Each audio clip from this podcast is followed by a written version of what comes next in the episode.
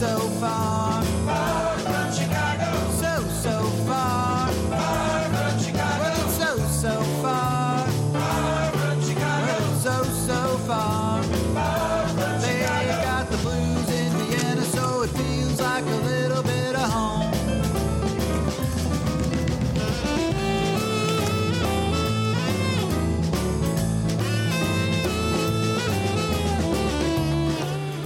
Everybody, this is Danny Chicago on Danny Chicago's Blues Garage on Orange 94.0. It's the show that turns Radio Orange into Radio Blues. And normally I play blues music on this show. I feature lots of local musicians, uh, talk about the blues scene. And but today, you know, there's something that's on everybody's mind right now, depending on different points of view. But um, yeah, we're all thinking about, at least we are, about the election that's going on in the states right now. Uh, it's on the news. It's going to affect the whole world. I think the uh, the outcome. And so um, I thought I'd bring in a couple of friends uh, to talk about like just what's going on in, in, in the election right now. I'm going to be playing some music later as well. So I'm going to start by uh, introducing my guests and then having them introduce themselves. So I'll start with Bruce Murray, who lives here in Vienna. Hello, this is Bruce Murray. I'm uh, here in Neuwaldegg in the 17th district of Vienna.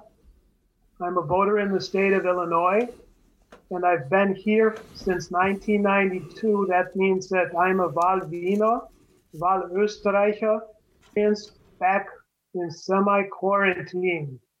Okay, thank you, Bruce. Um, and our next guest is someone's actually in the States right now. Her name is Kelsey, Kelsey McLennan. Anyway, could you introduce yourself, Kelsey? Yeah, hi everyone. My name is Kelsey McLendon. I am calling you all from Michigan. I'm in the Detroit metro area. Um, I'm native to the Chicago area, but I lived in the Stuttgart, Germany region for about three years before coming back to the States. So I was also um, in the in the neighborhood to Austria, and uh, yeah, so I am coming to you from sort of the battleground. All right, thank you, Kelsey. Um, we have another guest who hasn't logged into our Zoom meeting. That's one of the reasons we're having some technical issues, but uh, we do have our two guests, and so what I'd like to do is just start off with a question that you can both answer. Okay, first of all, could you explain to everybody why there hasn't been a winner yet? Kelsey, would you like to start with explaining why there hasn't been a winner called in the United States? Yes, I can take that one. Uh, so, the reason there hasn't been a winner yet is because we haven't finished counting votes yet. Um, there is never, well, very, very rarely is there a situation where a clear winner uh, is emerging on election night just because it takes such a long time to count ballots. This time is uh, special because it's taking a bit longer because so many people this time have cast absentee ballots. And um, in many states, the state uh, election departments are not allowed to start opening and counting those ballots until 7 a.m. on election day. So, because we have had such an outpouring of absentee ballots be submitted, there's a lot of ballots to get counted, and they weren't able to start um, until Tuesday. And so, this is just something that takes a lot of time um, because states were trying to improve their safety measures for voting by allowing people to vote absentee. So, this is not unusual given the circumstances. I'd like to add that uh, this time around, because of the raging pandemic in the United States, there also have been more options. There's far more mail in ballot uh, activity than there has been in the past.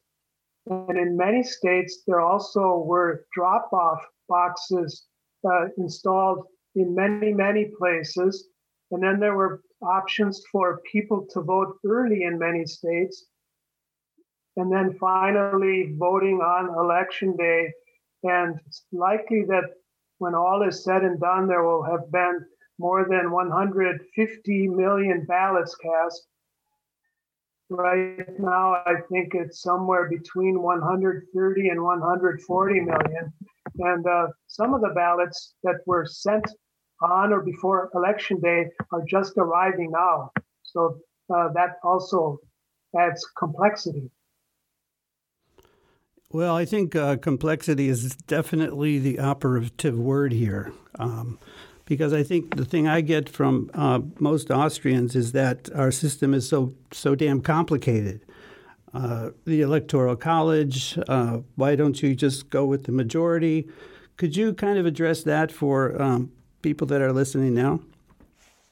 I'll start on this one and then pass it off to Kelsey. And I won't go into too much detail, otherwise, Dan will say I'm talking too long. I'll just say one word that our democracy is about 250 years old, and the founders gave it a lot of thought. And uh, they decided back in the 18th century that it would be a good idea for the popular vote to be one step in the process. Vote is completed, that then uh, electors would receive the results of those ballots. And back when there were only 13 states, then it was a little bit easier to convene in Washington, D.C., and those electors then had the responsibility for casting uh, the ballots for their states. And this year, that is, as I understand it, going to take place on the 14th of January, somewhere uh, after the new year.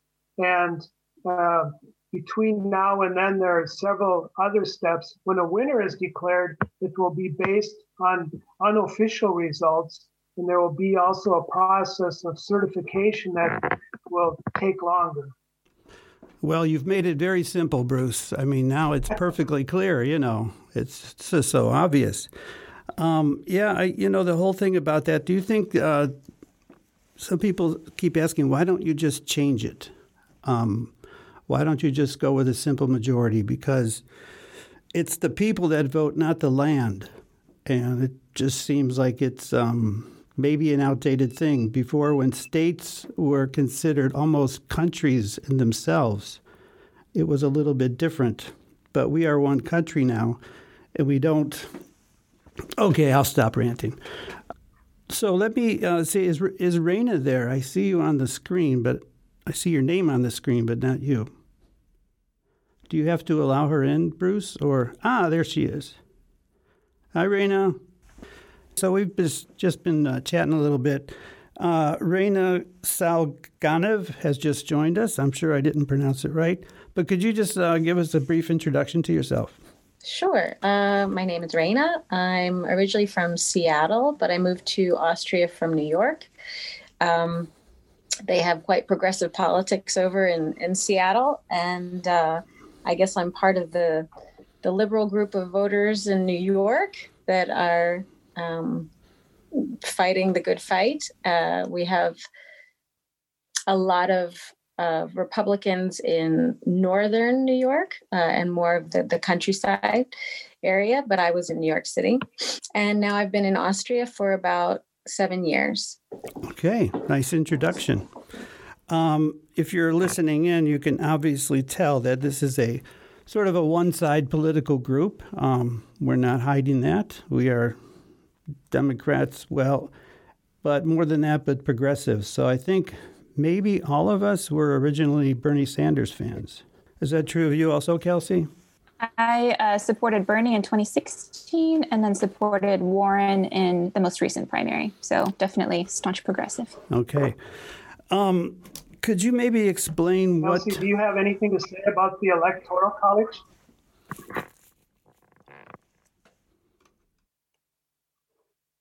Sorry, Danny, we talked over you. Did you want me to comment on Electoral College? Yeah. Uh, Bruce asked if you wanted to comment on the Electoral College. Yeah, well, um, just to your most recent question, uh, Dan, about why don't we change it?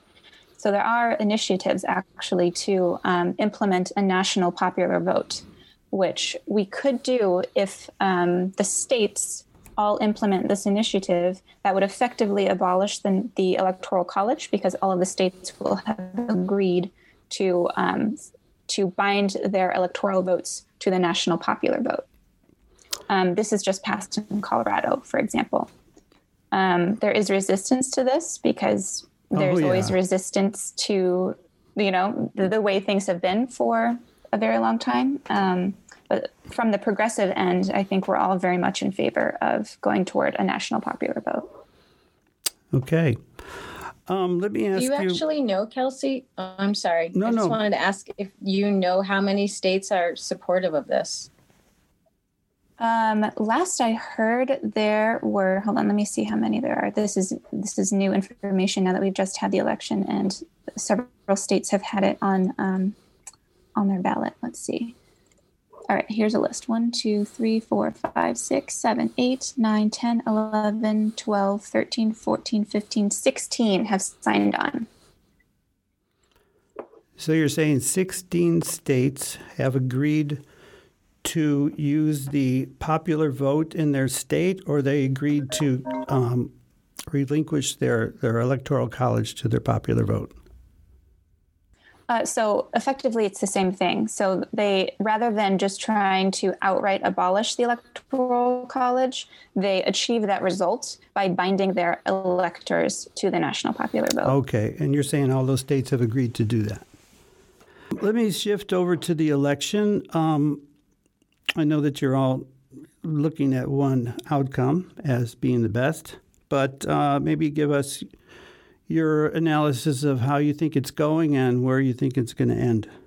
I'm looking at a television screen while I'm uh, talking, and uh, new results have just come in from Nevada. And uh, Biden has extended his lead a little bit there. And that means it looks more as though he could win in Nevada. And if that takes place, then the path to victory for Trump becomes just that much more difficult. And more and more commentators are thinking that before the end of Thursday, uh, that uh, we might know or be really, really close to knowing whether or not Biden has achieved 270 electoral votes. Uh, and Raina, what's your sort of take on just the situation as it stands right now with the election? Um, I think he definitely will reach 270. I don't think that that's in question anymore. I think it's then going to be decided because all of these are going to be contested. Michigan will be contested, Nevada will be contested. I don't know if Georgia goes a certain way, will be contested. Um, and so then we'll have to wait uh, after that. So Biden will definitely reach 270. I think at this point, I'm I'm pretty certain because he had once he got Nevada. Uh, did he get Arizona, or is that also yeah? So yeah, with Wisconsin also being contested, um, he'll reach 270, but uh, it has to play out now in the courts because um, all four. Well, Pennsylvania was also, but I don't think he's going to actually win Pennsylvania. Uh, Trump is already, you know, on that with his lawyers. So we won't get a, a determined winner until the judges decide. Um, and what exactly are they contesting? What's their what's their point? They're contesting uh, that the ballots are being counted after election day. They are contesting that um, they're not being counted uh, in the proper observed fashion, that they don't have um, their observance is not what it should be. I guess someone said to the AP that they were denied binoculars in Michigan, another contested state. So, therefore, um, their meaningful observance was being denied. Okay. Um, and people on the ground, of course, say that this is not true, that, you know, there's representatives from Democrats and Republicans, there should be in all of the polling stations. Uh, but this is what they're fighting. And then the issue with Pennsylvania uh, is a different thing um, because there is a, a case already before the Supreme Court regarding Pennsylvania and the legality of extending the counting of ballots the three days to Friday tomorrow. Um, and so that's another issue that Trump has now added this election to. Yeah, poor guy. That, poor guy. He's just yeah. being persecuted. um, uh, Kelsey, could you um, maybe go back to the original question about your analysis of how's it going with the election and maybe your predictions or your, you know, your feelings about that? Yeah. So the my my feeling about the general um, atmosphere here is that so many of us were hoping for a big sigh of relief, um, at least by now, and we haven't really had that. And I think a lot of people are feeling disappointed, confused, um, a variety of emotions, even as we're getting closer and closer to 270 for Biden. Um, and I understand all of those emotions. But as we said, sort of at the beginning of the program, US elections are extremely complicated and they take time. We, it just takes time to figure out how many ballots um, have been have been submitted. Um, so my analysis, my my feeling is that Biden will win. I believe pretty strongly. Pretty, I am well. I'll say I'm cautiously optimistic, but I feel pretty strongly that Biden will win the 270. I don't know, however, how long it will take, given the challenges that we've just discussed, how long it will take for us to have those results relatively finalized. Okay. And I think we just need to be patient. Yeah. Yeah. Someone said this is like uh, being awake during your during your own surgery. It's uh, pretty stressful. um, let me switch That's over to analogy. maybe something uh, something about uh, Biden. Uh, and assuming, let's just go there, that he becomes president, uh, what what will you be expecting from your uh, from a Biden presidency, let's say in the first two years. And anybody can grab that one. I have something to say about that because Joe Biden is getting up there. He's pretty old. Uh, many think that he won't run for a second term. And if he doesn't do that, then the first two years will be the most important of his presidency. In the second two years, then uh, he will be considered not as important because he's not running again. That means uh, that uh, even the first 100 days of his presidency will be very, very important because that's when he will have the most clout. Many of us in the United States had hoped that uh, he also would have a majority in the Senate and a majority in the House to support him. But now it looks as though it would be a small miracle if uh, there were a Democratic majority in the Senate. And if that is not the case, then he will have to uh, work more closely with the Republican Senate. And many commentators are talking about that today and wondering uh, what will be possible and the extent to which knowing that might even influence uh, Joe Biden's selection of cabinet members. Okay, um, Kelsey, let me go go to you. What um, what do you see as a, a, you know a Biden presidency, and what kind of things you think he'll be doing? If, uh, as Bruce said, he only intends to serve for four years. I appreciate that that Joe Biden has said, has indicated that he plans to be um, a transitional president. He plans to sort of um, be the person who brings the, who lowers the temperature in the country. He's, he's used that phrase quite a few times. Um, and for your uh, non-native English speakers, uh, what he means is he's just trying to calm everybody down. He's trying to make sure that the tensions that we're seeing played out uh, pretty extremely in the states right now um, uh, sort of dissipate to some extent. Um, and I think honestly, that's the most important thing that he can do in the first few days is to bring everybody down to a much more calm level because I don't know that we can really hope to achieve anything meaningful if we are not able to move forward in a more in a more productive way. I think right now the the temperature is too high. I think right now we are far too frustrated and angry and feeling all kinds of things. And I hope that the Biden administration does a good job of bringing people um, back down again. Okay. Um, Raina, would you like to handle that question about how you see a Biden presidency or maybe how you hope to see a Biden presidency? Um, I have very low expectations as a progressive for a Biden presidency. But I feel that it's uh, very important and necessary that we push, continue to push him left, because now is when people really need it and want it and would be receptive to it and benefit from the policies that we support and that the majority of Americans, right and left support.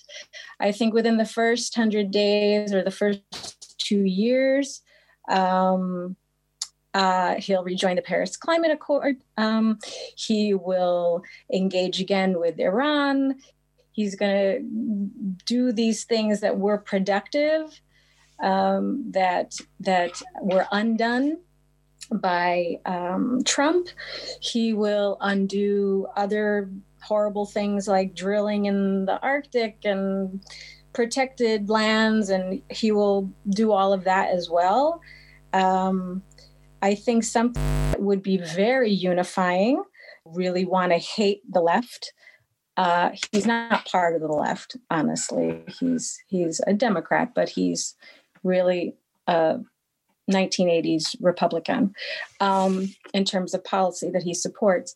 But a wonderfully unifying thing would be to get another stimulus out to people immediately, um, to extend unemployment, to do anything in his power through executive order, through whatever, if he has to size up the Senate, to help people, to um, uh, somehow create uh, health coverage for people who don't have it for COVID.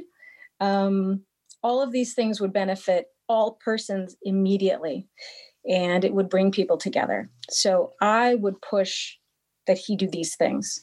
Um, and that would also then start laying the, the framework uh, for maybe people being more open and more willing to talk and listen and work together.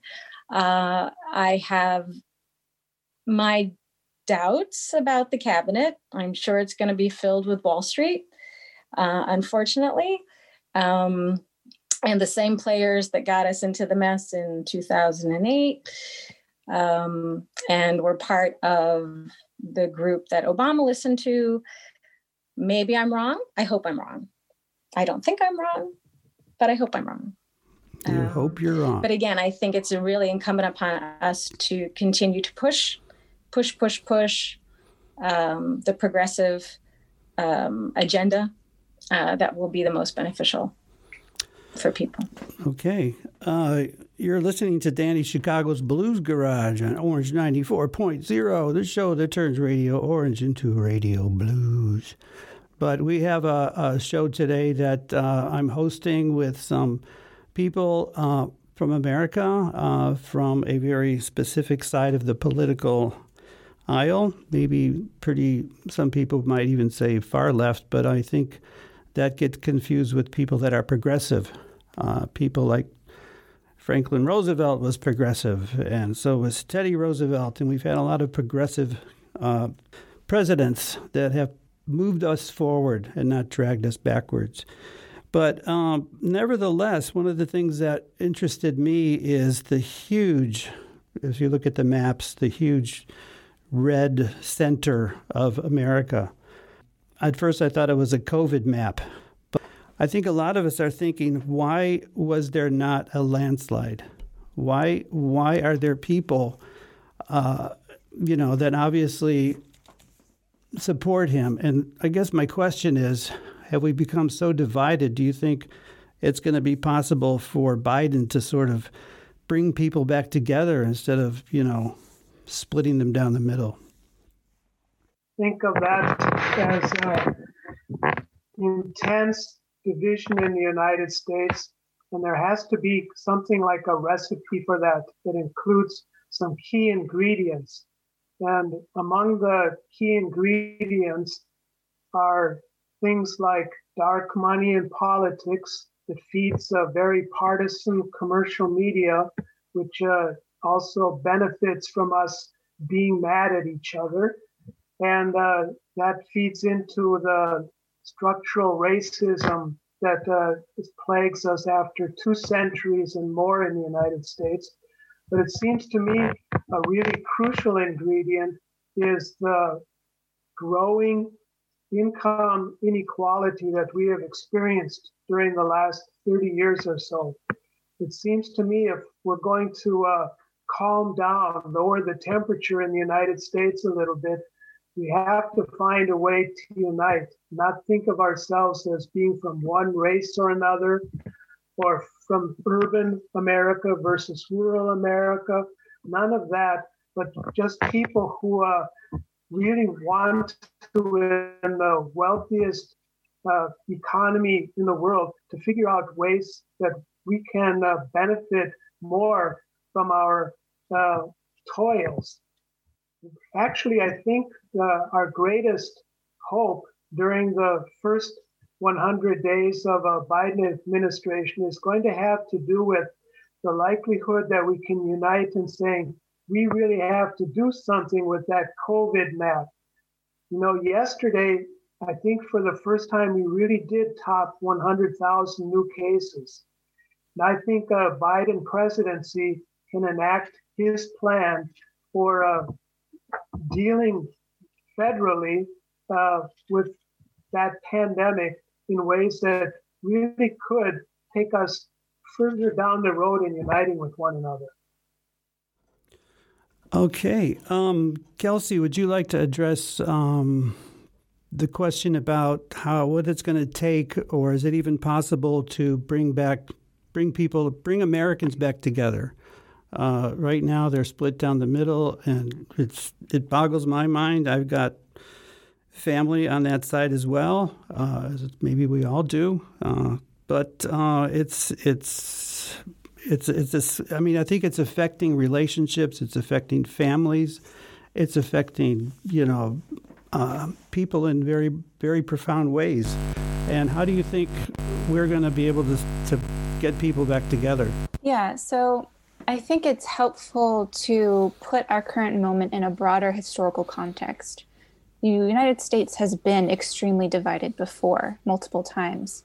And what we know when we what we know from looking at history is that after every major surge uh, in progressive movement in our country, there's always a moment, or whether that moment is shorter or longer, but there's always a moment of backlash and there are a lot of um, critical race theory scholars that call it white lash. And it's this, this sort of cultural backlash against progress in racial policy and um, you know more more civil liberties focused policy um, because of people who are afraid. And they're afraid of the way that things are changing. They're afraid that that some because other people are becoming equal they're afraid that something's therefore being taken from them um, and we can, of course, discuss whether or not that fear, fear is actually valid, but uh, those feelings are real. And so we need to think, I think, uh, for those of us who are white people who also identify as progressive, I think a mistake that we keep making is to underestimate the sort of racial backlash that exists in our country. I think we keep being surprised that uh, certain folks are willing to place a vote for someone who is a very obvious white supremacist when we shouldn't really be that surprised if we were really paying close attention to what was going on throughout the entire country. Um, I've been listening a lot to activists who are people of color or from the queer community or from ind- indigenous populations, and they are not as surprised as uh, people who look like me are. And so I've been having to learn a hard lesson over and over again that I am not listening well enough to those communities when they tell us what is really happening. Um, and so, how do we move forward?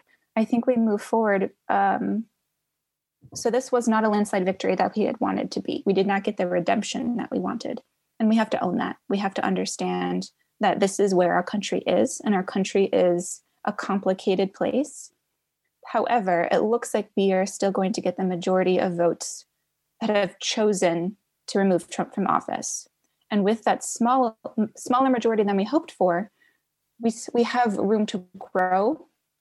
And that will help us at least, I think, stop the leak in the country long enough for us to figure out how to fix more of our structural problems. So, right now, what we've done is reduce some harm of the Trump administration. And what we can do while we've reduced that harm is start building broader, more diverse, more intersectional, more compassionate coalitions. And that's what I hope to see from our progressive communities. I think our progressive communities are really leading the charge on that. Okay, thank you, Kelsey. Um, Raina, did you want to address that um, healing the divide in America question, or? Um, I agree with Kelsey 100%. And I'm really glad that you brought that up. Um, I don't have as much knowledge about it as you do, but I know that it's very important and it's very real uh, issue that white people don't have enough awareness about. Um, the other thing is, in terms of assuming this would be a landslide because obvious, it's so obvious. Um, according to his history, it's you don't have a landslide against an incumbent. This is very rare. Usually, the power is with the incumbent, and so the fact that we chose the weakest of all of the Democratic candidates to be our nominee was not helpful. Um, obviously, I think that Bernie would have had a much better turnout. I mean, I think Biden's still going to win, but I don't, he's going to eke it out. Whereas I think with a different candidate, you would have seen different results. Um, again, it's very hard to win against an incumbent. We all thought exactly this with Bush when Bush was reelected after the invasion. We were like, there's no way he'll win. This is insane. No one's going to vote for George Bush again. Um, and we were wrong. Uh, so I think the power of incumbency is real. And the fact that we didn't offer, that the Democrats didn't offer anything that I think to a lot of people was real striking change also was very problematic most of his of Biden's run was either MIA or wear a mask or Trump is a buffoon. This is not this is not a campaign. This is not offering people anything. And so um, I don't think anyone should be surprised. Uh, I think most people, I think we're very lucky if he wins to be honest. And as for um, me, uh, as for the, the original question, I think back what I said before is offering things that benefit all people, both sides. Immediate help now, okay. stimulus money, unemployment, uh, all of these things that are very real in people's hands, making a difference so that they can wear masks and they cannot go to work and they can still pay their mortgage and they can still pay their rent. Uh, these are real things to them. Okay, thank you, uh, Raina. Um, you know, I think it's interesting as I hear you speak and as our uh, listeners hear you speak, is that uh, the people here do come from a very progressive, I don't want to say parts or whatever, but by progressive, we're talking, uh, maybe I, will try to explain it, but people that don't just want the status quo with the Democrats or the liberals, but they want serious reform. They want uh, Medicare for all. They want education for all, which most countries have, but for some reason it's considered in America. Um, so, I mean, what do you what do you, what would you say to that? I don't know. Dan, before talking specifically about that, I think it's important to say that everyone on this call has worked really, really hard make sure that Biden gets elected. It's not, uh, although we perhaps think he wasn't the strongest candidate, we have been working so hard in every way to make sure he gets elected because we think it gives us the best chance to bring about the progressive change that is so important. And you mentioned two things uh, health care for all, and there are many names for it. I'll say debt free college. Uh, and another thing that we say is that reality is endorsing so much of what we think is so necessary right now, including really dramatic climate change policy.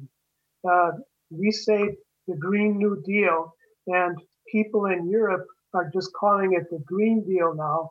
And it doesn't mean planting trees or uh, ensuring more renewable energy, t- tying all of the dramatic change that we undertake to a, a just transition for those people who might no longer be working in the coal industry or in the other parts of the fossil fuel industry who are going to be guaranteed new, better paying jobs in a way that uh, makes sure that it doesn't matter from what political party we come, but we're getting more of a share of the wealth that we create in our economy.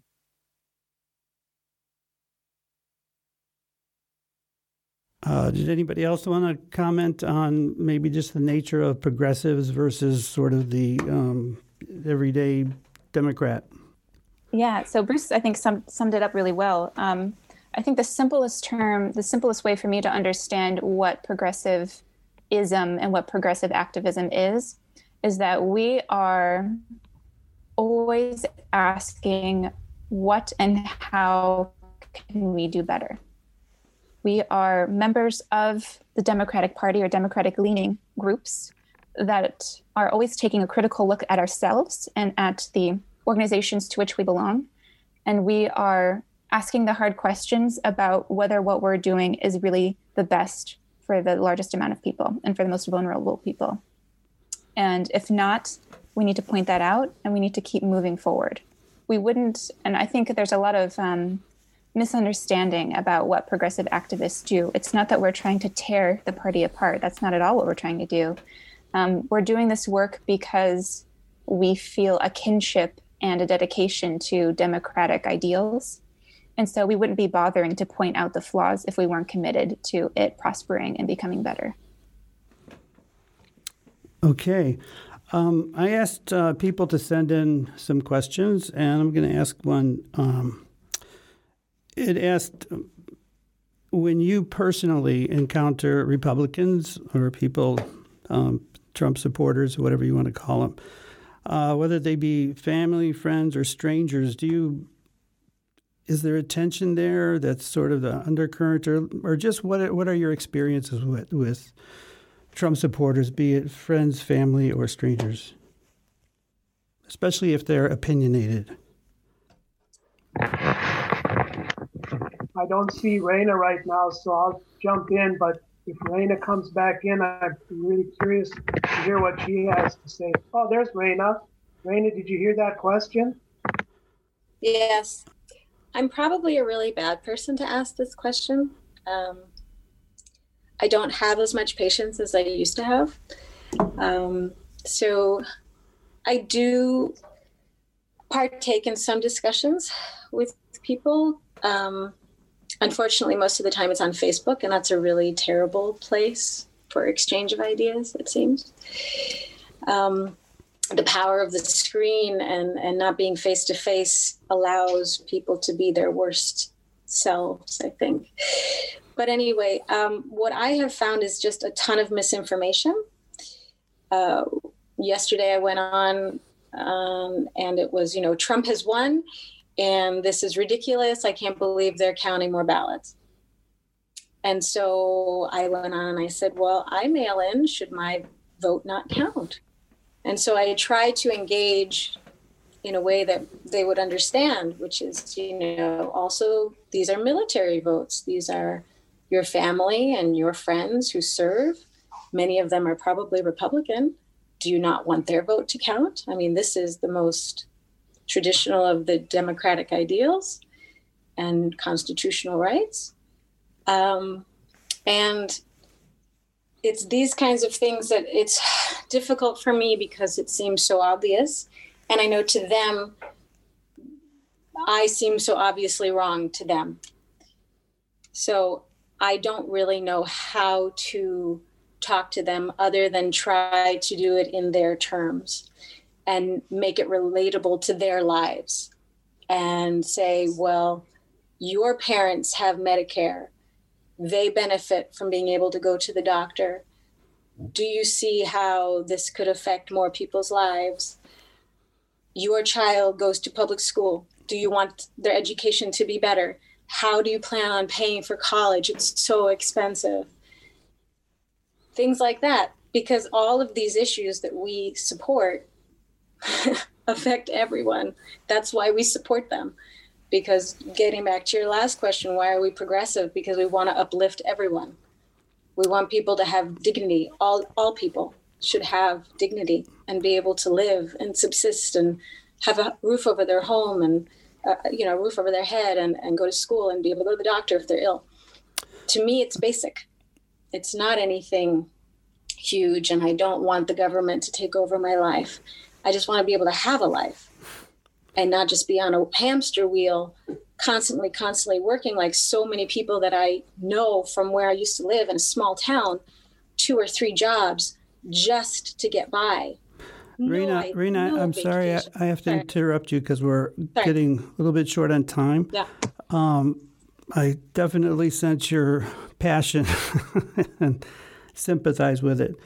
Uh, maybe, uh, Kelsey, do you have any uh, specific stories or just in general how you deal with maybe a conversation with uh, someone, Republican, that's um, supporting Trump? or maybe your family. I don't know. Have you had any kind of situations like that? Uh, so I don't have any family members that are Trump supporters. Um, I do have family members who identified as Republican at least beforehand, but voted for Biden this time around. Um, and I just I know people in sort of various extended circles who continue to be Trump supporters. And my strategy there really depends on I have a two part strategy, but it depends first on whether or not the others the other person or the other group of people are coming approaching the conversation uh, with the understanding that what they're engaging in is a conversation if there's any sort of dialogue to be had there. And if there is i think it is incumbent upon me particularly uh, i know your re- your listeners can't see me but i am a white woman and so i feel that it is incumbent upon me to make sure that i am engaging these kinds of conversations um, because there are so many folks who cannot do so because they are living under the burden of various sorts of oppression. And so um, from there i have a two sort of two pronged approach one is what i call a call in and the other is a call out and calling in is where uh, you take the time to really sort of try to understand the frame of mind of the person that you're engaging in conversation with. Where are their fears coming from? And how can we connect in a very personal level, on a very human level, in a way that we can come to some sort of understanding about these issues, whether it's healthcare or education, as Raina was mentioning. Um, and we might not make a huge amount of progress there, but at least it's something. At least we have engaged, hopefully, in a semi um, cordial conversation, and I think that at least is progress. If that if that sort of cordial discussion is not possible, if instead this person that I happen to know is saying things that indicate that they are not interested in having a conversation of any kind, then that's more of a call out process. And the call out is letting that person understand that there are social consequences to their behavior, that there are still many of us who are rejecting being abusive online or making some sort of claim that certain people are not fully human. That so to to sort of I don't know that that's going to change anybody's mind, but it is sort of holding the line on what is socially acceptable in our country. Okay. So that's um, my approach. I don't know how helpful it is, but well, you know, I think everybody deals it deals with it their own way. Uh, Bruce, I actually had an experience with you and another person, a Trump supporter, uh, in Chicago when we were traveling together. Uh, very, very, very good friend of mine, Randy Boyt, and uh, we've been friends forever. He's a Trump supporter. I'm obviously not. He met he met me for dinner. We had dinner, and you joined us, and we had a very lively political conversation. And my point is that you handled it completely differently than me, and I want you to explain that because I got a little bit, you know, worked up and blah blah blah, and you just handled it so well. So could you just briefly explain that? Because we are starting to run out of time. I'll be brief and say that for me, the most important thing is to begin conversations by asking questions. And with Randy and with so many others with whom I've interacted in the last two years, I always begin by asking some kind of question. And I want to know a little bit about the person. Hopefully, the people with whom I'm speaking will tell me a story. And the story always offers some kind of opportunity to connect to a problem and then not to talk about what this candidate would do or that candidate would do, but to brainstorm about what we would do to try and solve that problem. And as Kelsey was saying, it's not necessarily the case that you're going to become bosom buddies for the rest of your life. But if it is civil and inquisitive, uh, and I can gesture my willingness to share and also to move to some place where we can find common ground, then I think the chances are good that we're going to take some steps in the right direction. Okay, Bruce, you're always so well. All of you, you're so so well spoken, as opposed to me. Um, but yeah, we have a little time left. I was going to play some music, but you know what? This is just really interesting, so I'm just going to kind of keep it going. Um, I don't want to get n- negative here, but uh, if Biden wins, which he will, what? How is he going to undo the damage? Um, that has been done in terms of our overseas policy, our international relations, health, and everything else that's been uh, decimated in the last four years. And I know I'm giving my opinion here, but that's it. So, I mean, what what what's it going to take to undo what's happened before we even start going forward again? I'll jump in. Okay. If we're ready. Kelsey? Um, so I think something that we often forget is that in this election, we have not just elected Joe Biden. We are electing an entire Democratic leadership team. Um, and I am hopeful, given the leaders who have emerged really over the past four years in the Democratic field, uh, that we will be able to put forward other leaders who are going to accomplish this alongside Joe Biden. So I'm really hopeful that we can put forward a coalition of various kinds of Democratic leaders. I'm particularly excited about the progressive ones, of course, um, who are going to help rebuild those relationships and tackle the immense complications that have been exacerbated over the past four years. I would love to see, you know, both Sanders and Warren in cabinet positions. I think they could do immense good.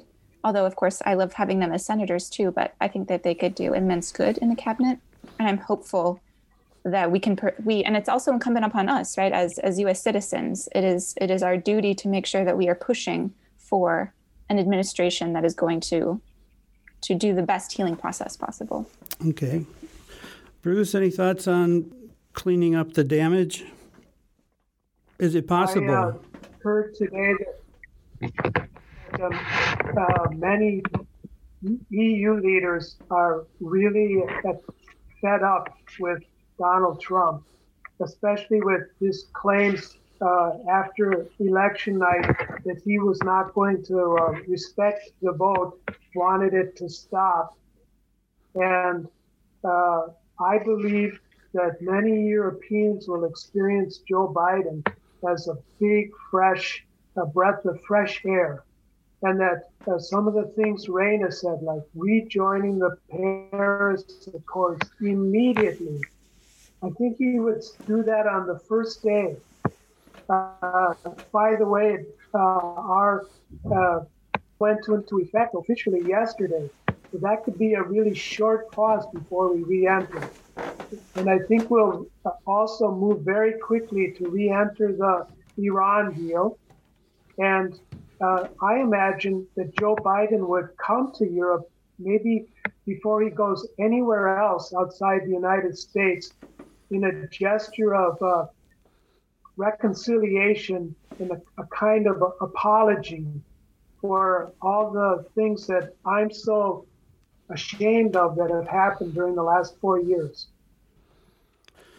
Um, you know, it's it's nice to talk to you guys. I know there's people listening that uh, have much more opposite opinion than you do, and would like to share their opinion. But this this show is just to talk about the election and some of the Im- implications of uh, you know how it's going and what's going to happen in the aftermath, which nobody knows yet. Bruce, do you have any updates on the actual uh, vote count? As I said at the start, uh, the results in Nevada look a little better than they were already for Biden, but it's not over. I also believe that it's not over in Arizona yet. Uh, that uh, there still could be some interesting changes there. Biden had a 200,000 vote lead. Now it's down to about 70,000. Uh, but uh, I think before the end of the day, if the voting is more or less completed in Pennsylvania and Biden wins, it's game over. That's what I see right now. Um, I'm just watching the clock here. I'd like it to just uh, give every first of all, thanks everybody for being here from all over the place on our, my Zoom meeting and on the radio show. I want to thank everybody for listening, uh, and it's been a really interesting show. This is, I think, my first show where I haven't had any kind of music except for my introductory theme song. So I'm about to play that, but I want to thank everybody for being here, and uh, maybe we'll do this again. What do you think? Oh, I see a lot of thumbs up. Great. All right.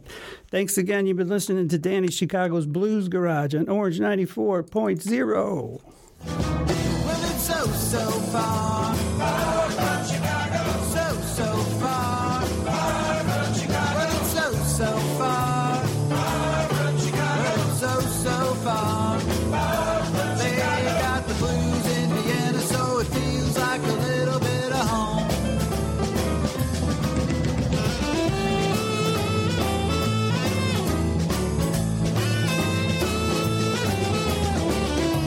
listening to Danny Chicago's Blues Garage on Orange 94.0. Tune in next time for more good music and good people.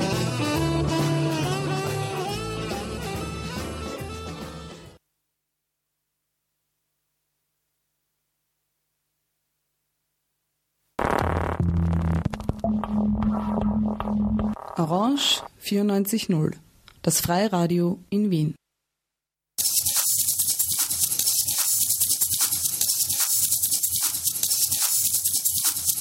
Orange 94.0 ist das einzige freie Radio in Wien und leistet seit 1998 einen wichtigen Beitrag zur Medienvielfalt in Österreich. Als freies Medium ist Orange 94.0 werbefrei, parteipolitisch unabhängig und agiert nicht kommerziell. Mit 500 Radiomachenden und 150 Sendereien ist Orange 94.0 das größte Community-Radio im deutschsprachigen Raum. Orange 94.0 lädt Menschen unterschiedlichster Herkunft ein, Radioprogramm zu gestalten. Aktuell senden ehrenamtliche Radiomachende auf 25 Sprachen Programm. Alle Infos zum Programm, zum Mitmachen und zu Radioausbildungsangeboten unter o94.at. Frustrujący rytm betoniarki. Fryz rozpustnego bikiniarza. Frywolny rechot bibliotekarki. Faza roznegliżowanego bobslejarza. FRB może wiele znaczyć. Frajer Radio Bytrack oznacza wsparcie dla Orange 94.0. Więcej informacji na stronie www.o94.at ukośnik FRB.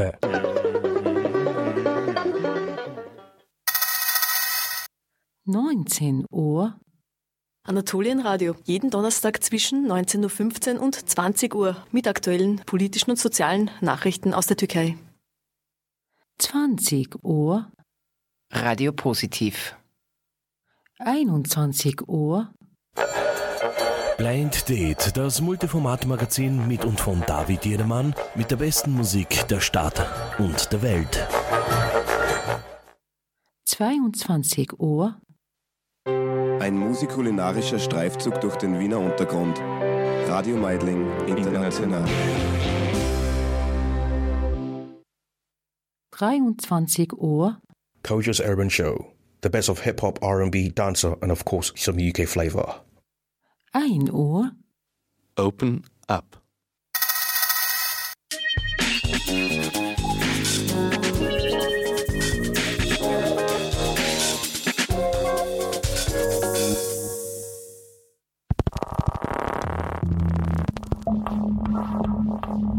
Orange 94.0, das Freiradio in Wien.